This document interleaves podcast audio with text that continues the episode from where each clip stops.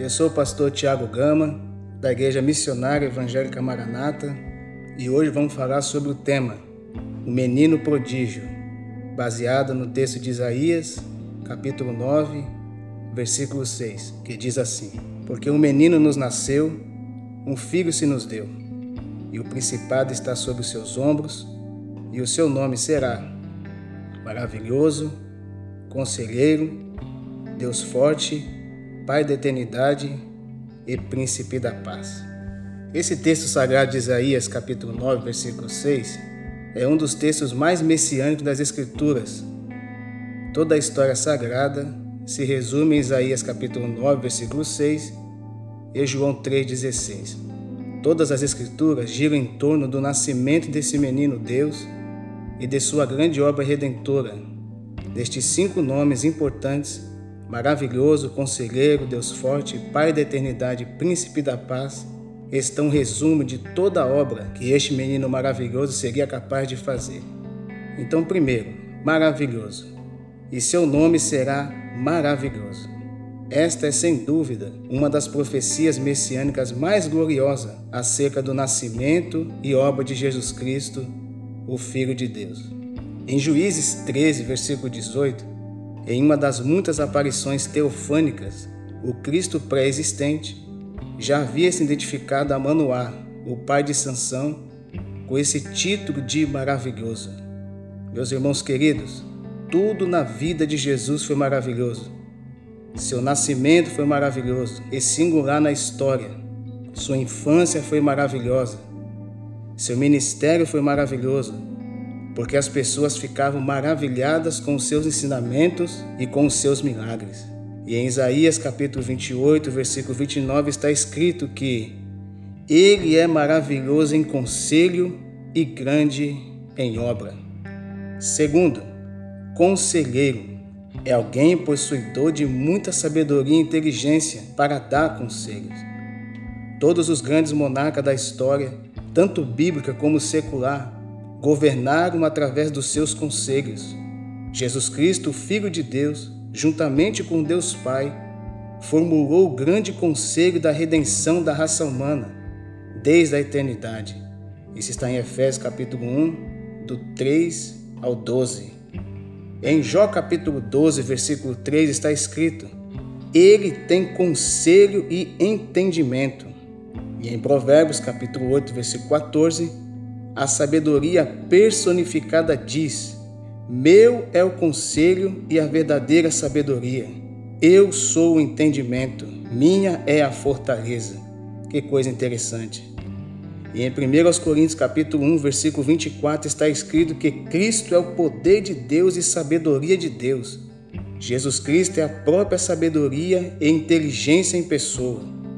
Ele é sábio em conselheiro divino. em terceiro ponto, Isaías disse que esse menino seria chamado como Deus forte.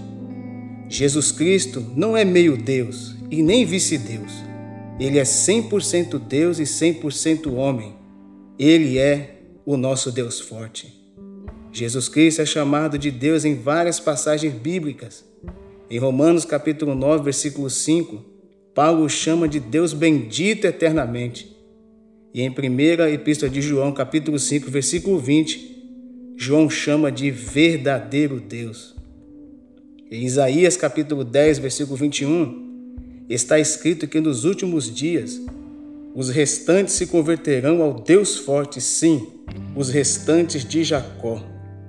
E em Jeremias capítulo 50, versículo 34 está escrito que o seu redentor é forte Senhor dos Exércitos é o seu nome. Que maravilha, queridos ouvintes. O nosso redentor é forte, o Senhor dos Exércitos é o seu nome. E em quarto ponto, Isaías destaca a quarta bênção desse menino, que é o Pai da eternidade. Sendo Pai da eternidade, Jesus Cristo é o próprio progenitor da eternidade. Nessa qualidade, Jesus Cristo é aquele que é o eterno no seu próprio ser e que assim pode conceder dom da vida eterna aos outros. João capítulo 4, versículo 14 e João capítulo 5, do 21 ao 25. No Salmo de número 90, versículo 2, Moisés disse: Antes que os montes nascessem e se formasse a terra e o mundo, de eternidade é eternidade. Tu és Deus. Aleluia. No Salmo de número 102, do 25 ao 27, está escrito: Em tempos remotos lançaste os fundamentos da terra, e os céus são obra das tuas mãos. Eles perecerão, mas tu permanecestes. Todos esses envelhecerão como uma veste, como roupa os mudarás e serão mudados.